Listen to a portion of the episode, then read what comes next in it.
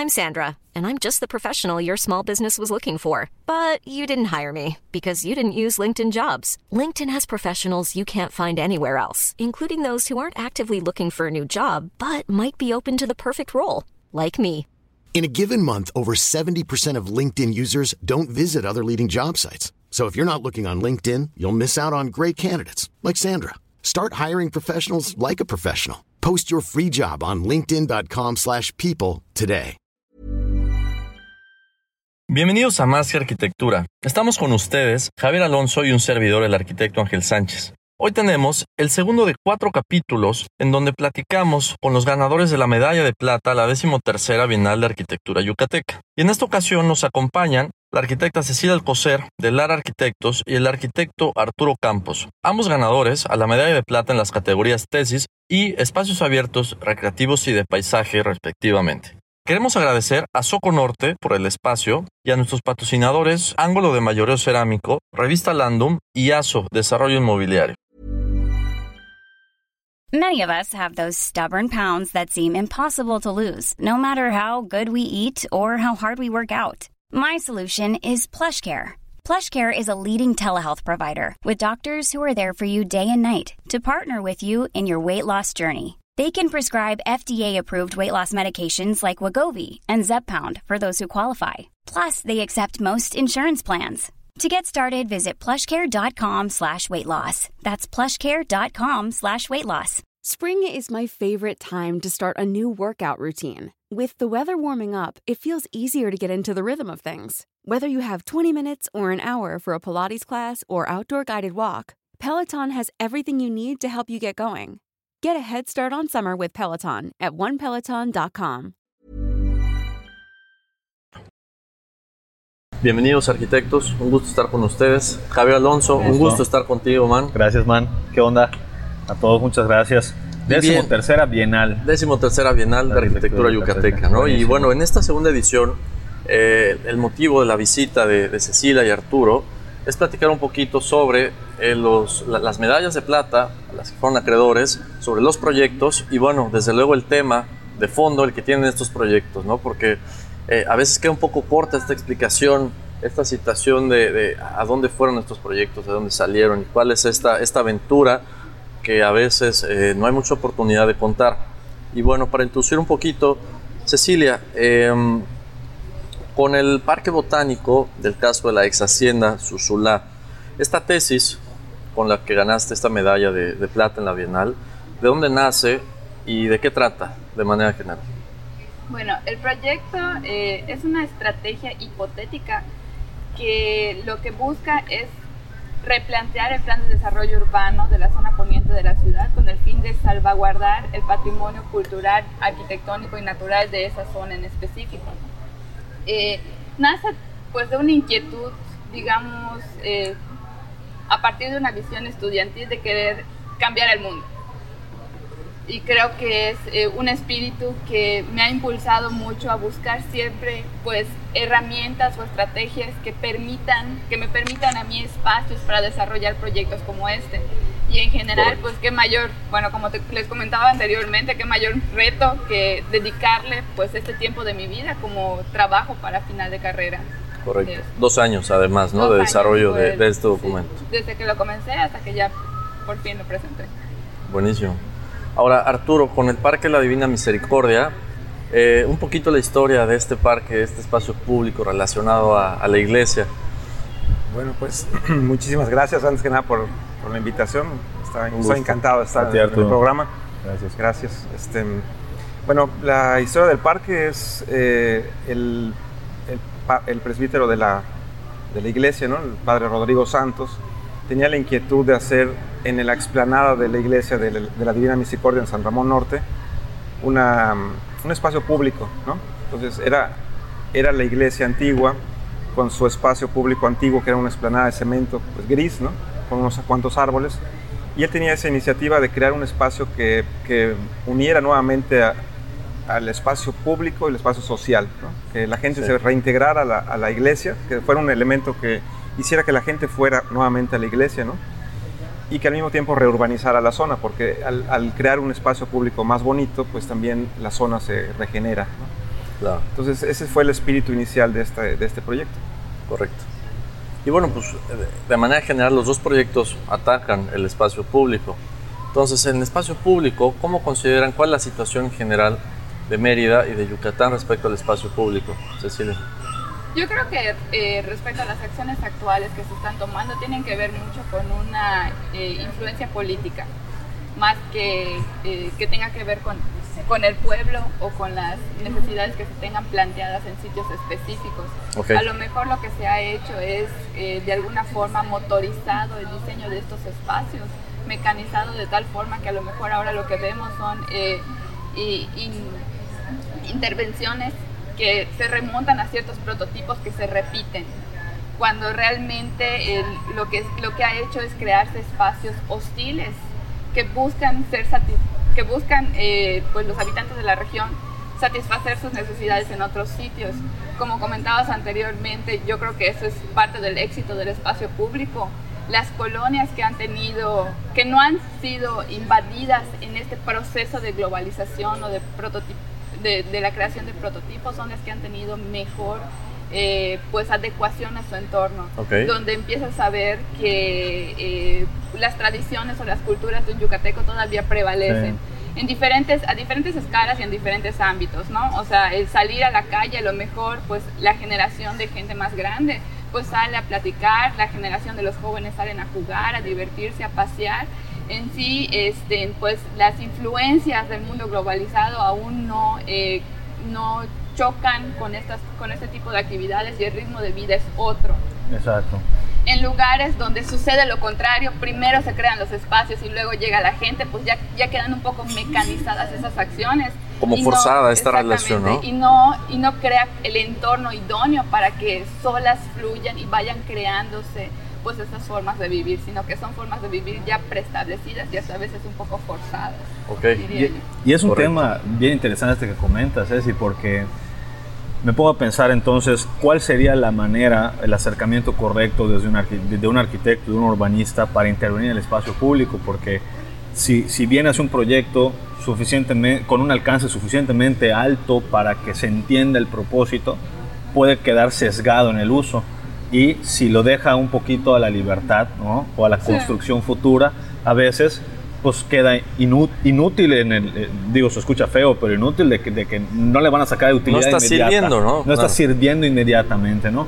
¿Cuál sería la forma de atacar uno de estos? Pues como te comentaba pues al inicio, yo creo que definitivamente la, que la gente esté involucrada dentro del proceso es fundamental. Pero como comentas, eh, no todo se trata de, que la gente se involucre en el proceso. O sea, ahí es donde entra la labor de un arquitecto que a lo mejor pues queda pues una tarea muy grande, ¿no? Pues hacer de alguna forma un gestor a, partir de la participación ciudadana.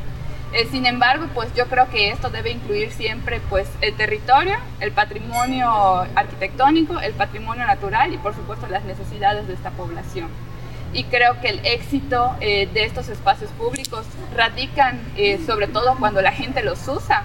Pero como te comentaba anteriormente, el, el verdadero éxito se mide cuando la gente se siente orgullosa de estos espacios. Lo Cuando los presumen. Y quieren pues que los demás los visiten y es cuando la gente pues tú dices, yo quiero ir a tal parque de tal colonia porque, y, porque sí, o sea, porque yo vengo desde muy lejos, desde otro lado del mundo y quiero conocerlo como, como vemos en proyectos de diferentes lugares eh, que se han convertido en icónicos, que a veces podrían tocar o rasar el tema de lo turístico, pero que en realidad hay una que, que, la gente local se involucra y los hace suyos. Completamente. Claro, correcto. Ahora, en ese sentido, Arturo, en el tema del, del diagnóstico del espacio público en Mérida y en Yucatán, ¿cuál crees que sea la situación? poquito complementando lo que, lo que platica Cecilia. Eh, yo creo que todo lo que dice Ceci es muy, es muy verdadero, ¿no? me parece que el espacio público en Yucatán en general es muy precario, Quizá no en cuanto a calidad, perdón, en cuanto a cantidad, sino en cuanto a calidad. Sí. Este, y lo hemos visto ahorita con la pandemia, ¿no? O sea, necesitamos espacios públicos, porque no, no podemos ir a encerrarnos en una plaza comercial. Entonces, eh, y esos espacios públicos no los tenemos.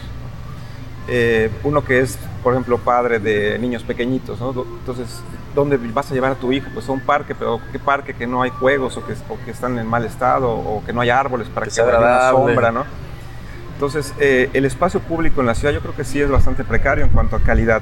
Sí. Hay muchos parques, pero no son eh, adecuados. ¿no? Y, y, por ejemplo, en la Divina Misericordia lo que ocurrió fue lo que comentaban ahorita, que hubo un involucramiento de la sociedad. ¿no? Teníamos juntas con los vecinos donde les proponíamos el proyecto y ellos nos decían, no, Arturo, pues no me gusta dónde está esa fuente, no, no me gusta dónde está la escultura, o cambia esto, o por qué esto. Entonces nos cuestionaban. ¿no? Sí. Y, y, es parte también importante de la realización de un proyecto social porque involucras a las personas. Entonces estaba el padre, estaba la sociedad que iba a usar ese parque, estaba el arquitecto que iba a diseñar el parque. Entonces todo eso pues es un equipo que, que al final de cuentas el resultado final es que el usuario pues esté contento, ¿no?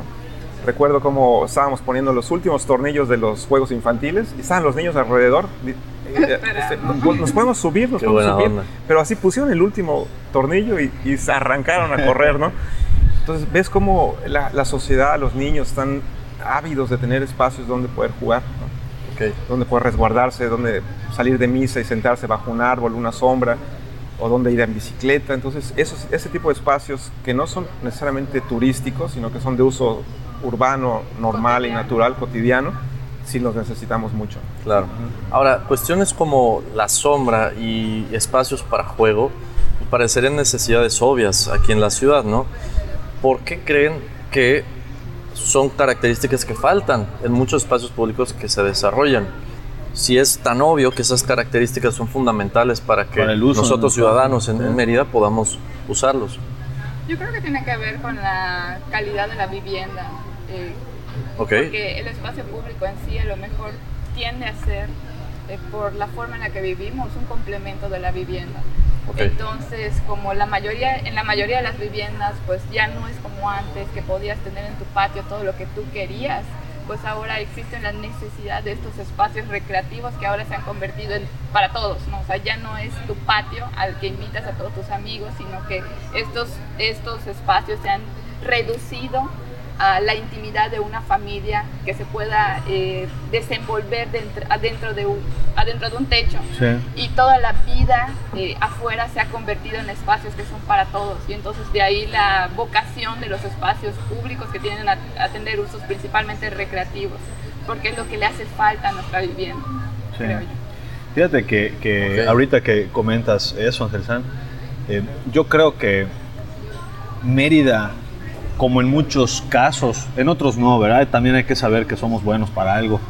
Pero en muchos, en muchos, en muchos casos hemos sido muy lentos en evolución. No sé si, si estoy, si, si, si estoy Urbana, muy te claro. como... Urbana, específicamente en el espacio público, hoy, digo, tratando temas de desarrollo inmobiliario en la oficina y todo, eh, platicamos mucho sobre tendencias, ¿no? Y cuáles son las tendencias en las que vienen, que si el tema pet friendly, que en el futuro van a haber muy pocos niños, muchos animales, pero también quieren un espacio para los animales, porque en la casa no es un espacio cómodo para el animal. Entonces, a veces la respuesta de la, de, de- de- de la ciudad o del municipio ante, estas, ante estos temas que vienen nos quedamos cortos y nos alcanza, nos, nos, nos cae la ola encima, ¿no? Y padecemos Claro. este tipo de cosas. Yo, yo, yo tengo un ejemplo. A mí, me, me- a mí la zona, eh, en lo personal, nunca, nunca iba a la zona de polígono en ese entonces, cuando yo era chico. Pero yo me acuerdo que varias veces con mis papás fuimos como turistas al Parque Hundido. Claro. Increíble el parque, ¿no? Y bueno, a pesar de que tiene vegetación y eso es un parque que está al aire libre, te cae el rayo es de sol increíble. todo el tiempo. Sin embargo, te la pasas bien por esa, Sí. por esa diferenciación que tienen con lo demás. No, no sé si estoy... ¿Estamos bien, Arturo? No, es correcto. Cuando tú haces una intervención en una zona de la ciudad y esa intervención es buena, ¿no? pues es- se convierte en un polo de atracción. ¿no? Como tú dices, no es turístico, es local. Pero ya sabes El que éxito puede se ve, ¿no? El éxito Eso es es lo que local, dices, social, sí. ¿no? que es, a fin de cuentas, lo importante, porque un turista viene, pero está tres días y se va. ¿no? Entonces, pero los que vivimos aquí no, necesitamos espacios de uso cotidiano. Claro. Yo, yo creo que sí, todas esas intervenciones son muy buenas y se convierten en hitos, ¿no? hitos urbanos. Sí. En, en- en la tesis, Ceci, manejaste el concepto de lo botánico, ¿no? Y sería muy bueno eh, desplegar un poquito el tema, ¿no? De, de- de a, a qué nos referimos con botánico, qué es lo que trata de rescatarlo del concepto botánico dentro de un parque.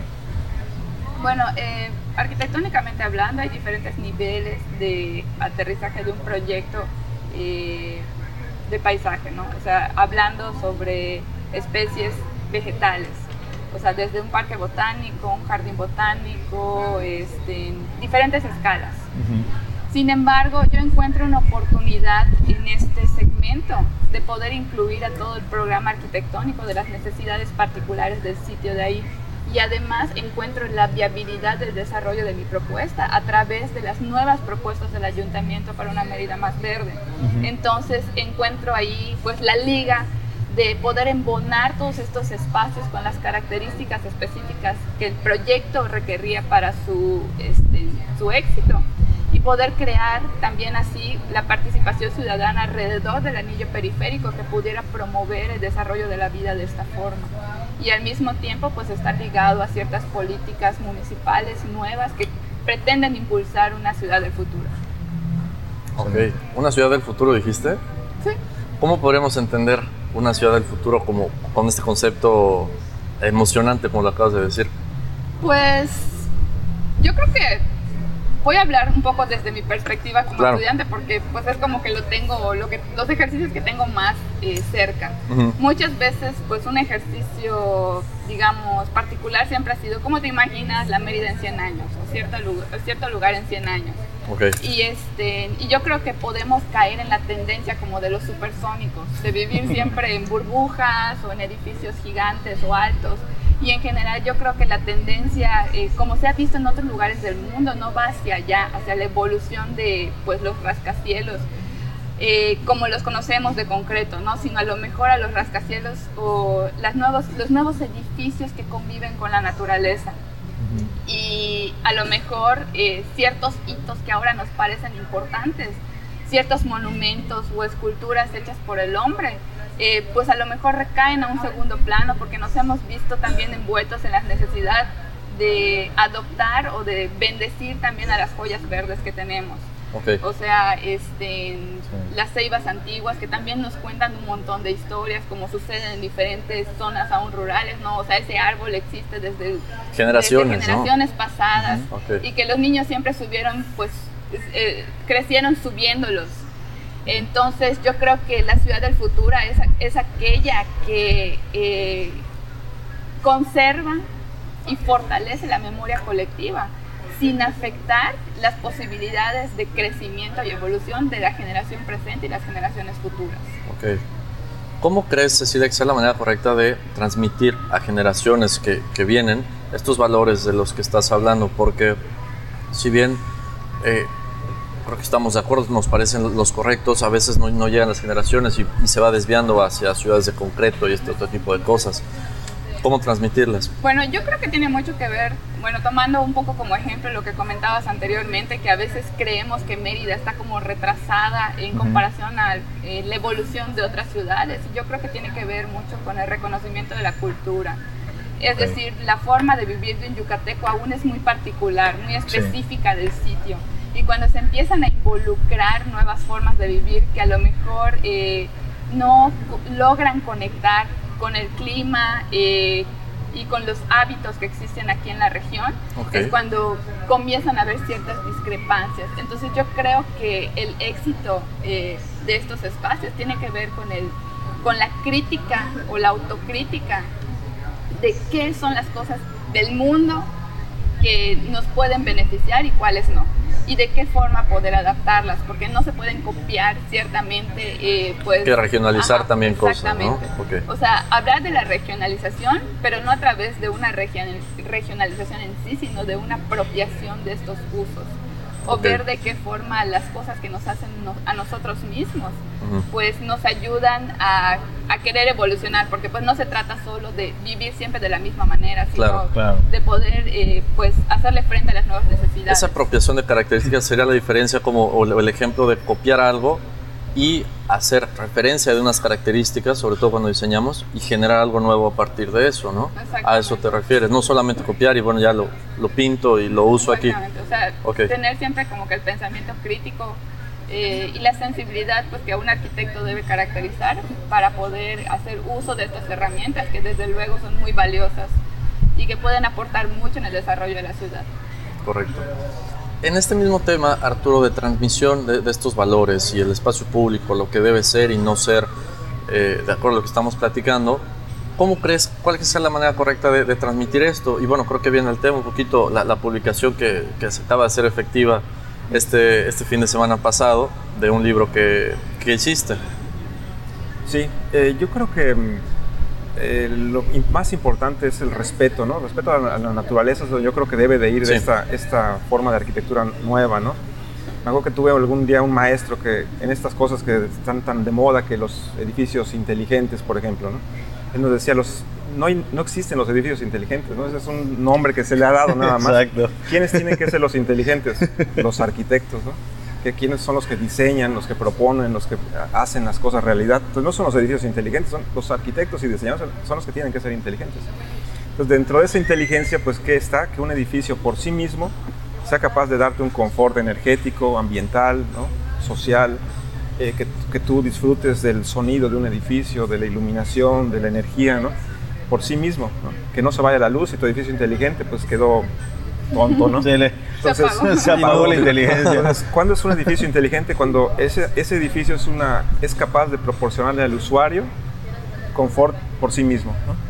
Entonces, eh, yo creo que la arquitectura tiene que ir un poquito hacia eso, ¿no? Y ahí va lo del respeto a la naturaleza, que es esto mismo, el respeto a las costumbres, el respeto al sitio, porque no es lo mismo que hagas un edificio aquí que lo hagas en Dinamarca, ¿no? En Copenhague, que es frío. Entonces, y, y estamos a veces un poquito con esa idea, ¿no? Hacemos un diseño aquí y se quiere trasladar a otro lugar igualito. Entonces, ahí es donde ya no funciona lo que, lo que debemos hacer como arquitectos. Entonces, yo creo que un poquito el, el desarrollo del espacio público, el desarrollo del espacio privado, pues tiene que tender un, a eso, ¿no? Al respeto al, al medio ambiente, a, la sociedad en la cual se realiza. Correcto. Y este, vemos ejemplos de ciudades que están haciendo, por ejemplo, calles peatonales cada vez más, ¿no? El uso de la bicicleta, el uso de los patines, el uso... Entonces, yo, a eso es lo que también debemos de, de, ir, ¿no? Yo, creo. Correcto. Ok. Y si estos son los valores, ¿cómo transmitirlos hacia, hacia las generaciones más jóvenes? Porque tú puedes hacer muchas normas, puedes hacer muchos eh, libros, puedes hacer muchas cosas, pero si no le inculcas a la sociedad todos estos cambios, pues de nada, de nada sirve, ¿no? Claro. Eh, en, en, estos años, por ejemplo, he realizado en la oficina un, el mapa de ruido de la ciudad Sí. Entonces eh, lo, sacamos a la luz en, diciembre, me parece, ¿no? Pero lo que yo he dicho siempre es que tú puedes tener todas las normas, puedes decir, eh, no hagan ruido, por ejemplo, ¿no? De, a las 10 de la noche. Pero mm, si la sociedad no está, eh, digamos, enseñada, si tú no les has dicho las o en sintonía con en eso. sintonía con todo eso, pues viene un fulanito y le sube el volumen y, y ya se echó a perder el invento, ¿no? Entonces eh, mientras la sociedad no esté también inmiscuida en todos esos cambios, que tú la involucres como gobierno, como sociedad, claro. Eh, pues, pues tiene que ir todo a la, par, ¿no? Correcto. Este, esto me llamó la atención, estos estudios de, ruido que, que, se hicieron. ¿Cuál es, ¿Cuál es la aplicación de este tipo de investigación del espacio público de la ciudad para, para futuros trabajos o para trabajos presentes, para ser más O normativa. O... Sí, bueno, el caso del mapa de ruido es que tú como ciudadano sabes que hay ruido, ¿no? O sea, a ti te preguntan, eh, oye Javier, ¿hay, ruido en tu ciudad? Dices, sí, hay mucho ruido, ¿no? Entonces este tipo de estudios se hacen para no solamente confirmar que hay ruido, sino saber qué ruidos hay, dónde están, qué se puede, y sobre todo qué se puede hacer contra ellos. Establecer normas, establecer pautas. ¿no? Eh, no sé, eh, pautas de tráfico urbano, tráfico rodado, ¿no? De camiones, coches, motocicletas, bicicletas, tricitaxis, ¿no? Entonces todo eso, eh, sabes ya dónde hay tricitaxis, dónde hay motocicletas, dónde hay esto, dónde hay ruido de noche, dónde hay ruido de día, por qué zonas de la ciudad como el centro histórico son ruidosos de día y silenciosos de noche. Entonces, para eso sirve este tipo de estudios. Claro. Pero, y básicamente para establecer pautas posteriores de decir, bueno, ya sé que existe esto, ahora qué podemos hacer, ¿no? Y en ese que podemos hacer, lo más importante es enseñar a la sociedad, porque también puede decir, vamos a hacer esto, pero si la sociedad no se involucra, pues no sirve. Entonces, e-, ese tipo de ruidos, perdón, de estudios como los mapas de ruido, pues tienen ese, ese propósito. De alguna manera te sirve como un testigo para poder intervenir una, una, una situación, ¿no? que, que, en, que en algún e-, e-, en algún, en algún momento fue un supuesto del arquitecto estudiado que decía es que debemos de hacer esto, pero la gente puede ser que no esté tan sensible al tema hasta cuando le presentas, mira. Por esto, claro. Ahí está la situación. Ahora, yéndonos un poquito más a detalle en, los proyectos que fueron acreedores de, las medallas de plata, el Parque Botánico, eh, Ceci, ¿cómo crees que unifica o cómo crees que llega a ser merecedor de esta medalla de plata en la arquitectura yucateca? ¿Por qué, eh, ¿por qué ser merecedor de, de este premio? Y, eh, y, y bueno, ¿cómo se desenvuelve en todo esto? Pues yo creo que tiene que ver mucho con la pertinencia del tema. O sea, porque es algo que, dicho de alguna forma, eh, revuelve las diferentes capas del estrato como está concebida ahorita la sociedad yucateca. Es decir, el territorio, la gente, las políticas, el pasado, el futuro. Y como comentábamos anteriormente, pues hablar de espacio público es un tema de actualidad. Y yo creo que son temas eh, muy difíciles de abordar eh, desde una perspectiva pues que apenas comienza. Y pues yo creo que más que nada su pertinencia es, la, es su, su, el factor más eh, provocativo acerca del tema. Ok, correcto. Arturo, en, en, tu caso, en el tema del Parque La Misericordia, Parque Divina Misericordia, perdona, eh, ¿cómo crees o por qué crees que se hace acreedor a esta medalla de plata en, en el tema de espacios, como, como habíamos dicho, espacios eh, lúdicos y eh, sí, espacios abiertos, recreativos y de paisaje. Así es. Eh, yo creo que porque el jurado, digo, gracias, ¿no? Este, eh, entendió muy bien el espíritu del, del proyecto, ¿no? Porque a simple vista no es un proyecto gigante, ¿no? Ni, ni que te llame la, la atención así. Sino ¿Cuántos metros que, cuadrados son de parque? Eh, me parece que son 3.000 metros cuadrados, okay. pero se intervinieron 1.000. Okay. Entonces, eh, yo creo que entendieron el espíritu, ¿no? que era la recuperación urbana del sitio. Como habíamos comentado ahorita, hay muchos espacios quizá, pero con, con poca calidad. Uh -huh. Entonces ese, esa reinterpretación del espacio urbano para que la gente lo utilice, claro. pues era el fin primordial. ¿no? Entonces yo creo que, que pues se entendió ese, ese, ese, espíritu, es la razón por la cual le dieron, correcto, yo creo que el premio. Bien. Creo bien interesante, hace ratito platicando en, en, previo al, al, al, a la grabación, eh, contabas una historia Arturo, de, de, de, la relación con, con, el, con el padre de la iglesia y las intenciones que tiene la iglesia y luego una posterior donación del terreno. Creo que también un proyecto comienza de una manera muy contundente desde esa gestión del arquitecto o de las personas involucradas en hacer el espacio, en crearlo, ¿no? Porque bueno, una cosa es, yo creo, diseñarlo y otra cosa es de dónde lo sacamos, ¿no? ¿Quién va, quién va a poner, ¿no? ¿De dónde bajamos claro. el recurso? ¿Quién destina la tierra? quién se integra, bajo qué costo también, ¿no? A veces, eh, porque sí. a veces las intervenciones cuando suceden de estas maneras donde todos ponen, a veces inclusive el arquitecto tiene que poner un mayor esfuerzo ¿no? económico y de es. tiempo.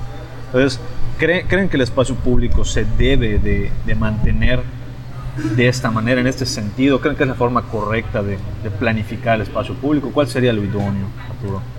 Eh, pues en el caso de este parque, como les comentaba, ¿no? el, el padre tenía la inquietud de que la gente cuando iba a la iglesia a misa salían y se iban, ¿no? O sea, no había una convivencia, ¿no? Tú sí. ibas a misa, salías y te vas a tu casa. Muchas, algunas veces se quedaban y se sentaban en unas banquitas sin, sin sombra, con el sol así. Improvisadas un sol, poquito, ¿no?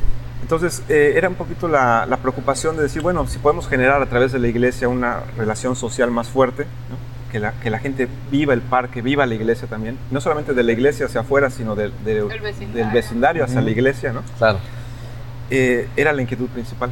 Entonces, ¿cómo hacer que la gente que salía de la iglesia se quedara a una kermés, se quedara con sus hijos en los, en los eh, juegos, eh, se quedara a platicar, las señoras que iban y se pudieran sentar un ratito bajo una sombra de un árbol, ¿no? Las marquesitas, ¿cómo vendían las marquesitas? Bueno, no había sombra. Así es, así es. las marquesitas, todo, ¿no? Entonces, esa era la inquietud principal. Y, y, pues como este terreno pertenece a la iglesia, no es un espacio realmente público, la iglesia eh, lo ha hecho público. ¿no? Entonces venían los recursos que eran de la iglesia, del propio, de la iglesia de la Divina Misericordia directamente. Entonces no, no había mucho recurso. ¿no? Eh, entonces fue así como se empezó a organizar y, y, eh, el padre Rodrigo me dijo, Arturo, bueno, quiero que hagas este proyecto y empezamos a reunirnos con la gente que vivía alrededor ¿no? y que también formaba parte del patronato de la iglesia. Entonces ellos pues comentaban, ¿no? Eh, queremos esto, queremos que el atrio sea de esta manera, que sea grande, que sea pequeño, que sea de, como ellos sabían que funcionaba la iglesia. Ok, ok. Y así se fue conformando el, el proyecto. Entonces yo creo y que marcaron sí. estas pautas por la experiencia que ya, que ya sí, había, ¿no? Exacto. comportamiento observado de Por la ejemplo, gente. Lo que comentabas ahorita, las marquesitas, me dijeron, bueno, es que aquí se ponen las marquesitas, ¿no? entonces en el nuevo parque pues hay que poner un espacio para las marquesitas que no estorben. ¿no? O sea, Claro. parece que no, pero es cultura. que- Claro, que es negocio formal. Es negocio O sea, formal, claro. ¿no? Sí, sí.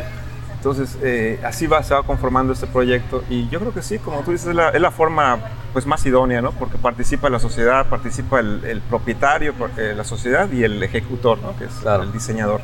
Bueno, y no echar a menos pequeños detalles, ¿no? Porque el comercio informal, el comercio informal, por ejemplo, es uno de los, de los elementos que explican más las necesidades de una sociedad en, en el espacio público. De esa manera sabes si les gustan los esquites, las marquetitas, los salchipulpos o lo que sea, ¿no? Y, y sabes qué consume la gente en ese lugar. Salchipulpos. Está buenísimo eso. En ese lugar, eh, a, a la hora de observar estos, estos negocios en la, en la calle. Y muchas veces no te das cuenta, ¿no? Sabes que están las marquesitas, pero si tuvieran un espacio más idóneo, todos estaríamos más cómodos, ¿no? Claro. Sí, No claro. estarían ellas bajo, bajo la banqueta en la calle y, los, y la gente formada así estorbando. Entonces, si cada uno tuviera su espacio, Sí, sería más la difícil. experiencia Así es. de la marquesita también. Claro. claro, también. Más difícil razón. resistirse a una, ¿no?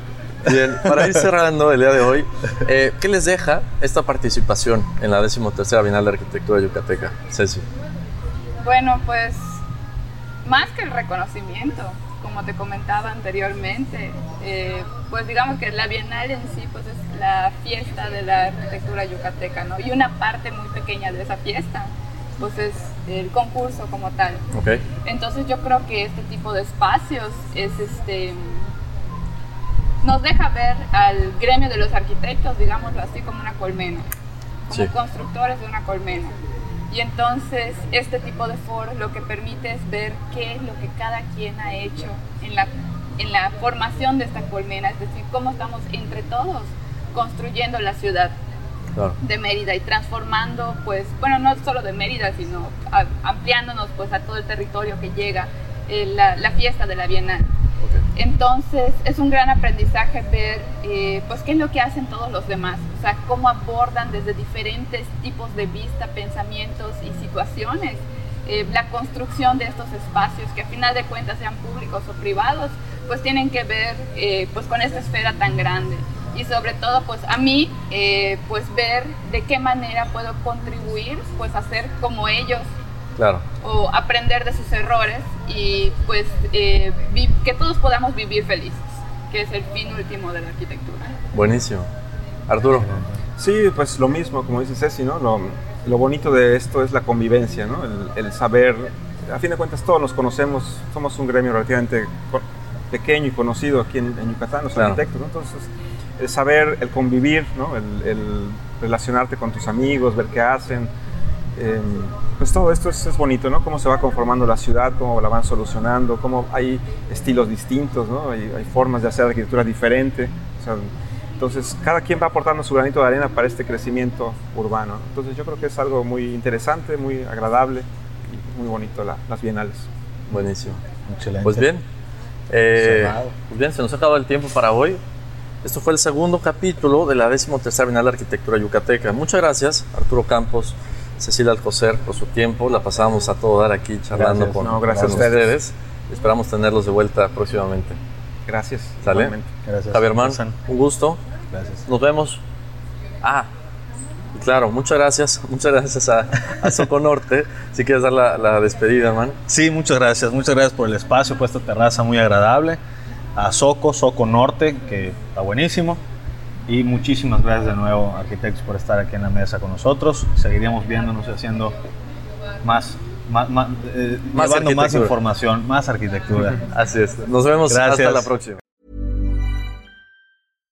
How would you like to look five years younger? In a clinical study, people that had volume added with Juvederm Voluma XC in the cheeks perceived themselves as looking five years younger at six months after treatment. Look younger, feel like you. Add volume for lift and contour in the cheeks with Juvederm Voluma XC. Reverse signs of aging by adding volume to smooth laugh lines with Juvederm Volure XC. For important safety information and to find a licensed specialist, visit juvederm.com. That's J U V E D E R M.com. Not for people with severe allergic reactions, allergies to lidocaine, or the proteins used in Juvederm. Common side effects include injection site redness, swelling, pain, tenderness, firmness, lumps, bumps, bruising, discoloration, or itching. There's a risk of unintentional injection into a blood vessel, which can cause vision abnormalities, blindness, stroke, temporary scabs, or scarring. Talk to a licensed specialist to find out if it's right for you.